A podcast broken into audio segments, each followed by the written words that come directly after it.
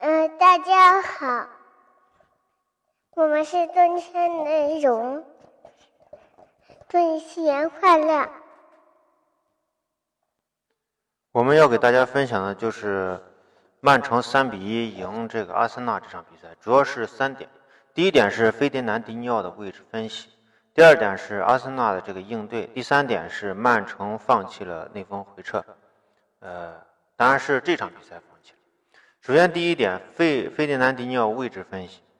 首先，他在发起的过程中，或者进攻发起的过程中，费迪南迪尼奥首先是在中卫的位置上。当本方后卫拿球时，费迪南迪尼奥位置前提，这样形成一个三中卫的体系。也就是说，拉波特。这个奥塔门迪加这个卡尔沃克，他们是一个三中卫。然后前提的这个费迪南迪尼奥是落位一个后腰的位置。当然，费迪南迪奥本身也有，就是说从后场中卫的位置上直接带球压上去。但是这种情况呢出现并不多。这样的情况大家可以参照一下以前四后卫体系里面的斯通斯的这个选择。啊，这这是这个。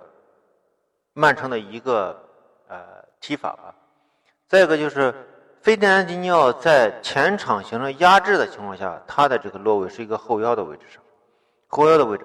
你从整体来看，就是说他是既是中卫又可以前前压，其实和这个嗯这个曼城的这个边后卫的内收其实是一个套路啊，他只不过是从中卫的位置上来到后腰的位置。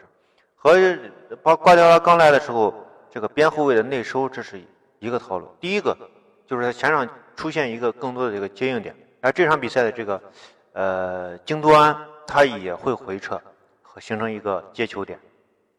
这样的话，这个后腰的位置上有两个接球点接应。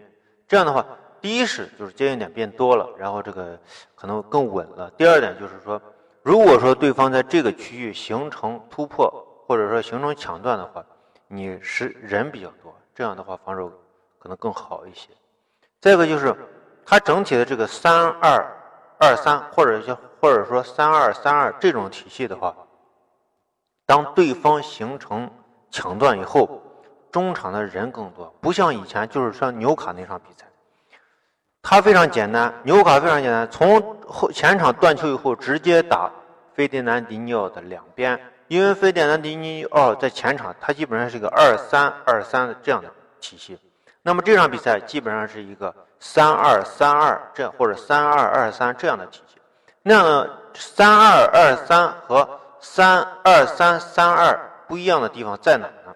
就是它整体的这个阵型的位置，如有一些后移向后移动，这样的话，整体你在中场的保护的话，是一个纵深的体系型的保护。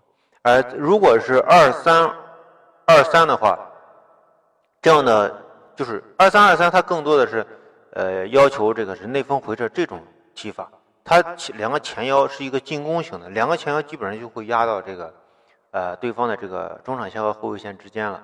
呃，这是呃再一个就是你在进攻保护的过程中，就是两个边后卫加一个费迪南迪尼奥。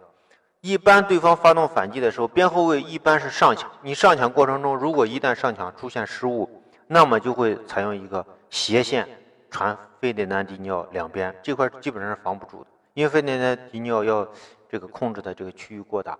所以二三二三这种体系的时候，呃，这个曼城是打的比较极端的，而而且这个我这个空当是比较大的，两个边后卫的身后就是没有人去保护的。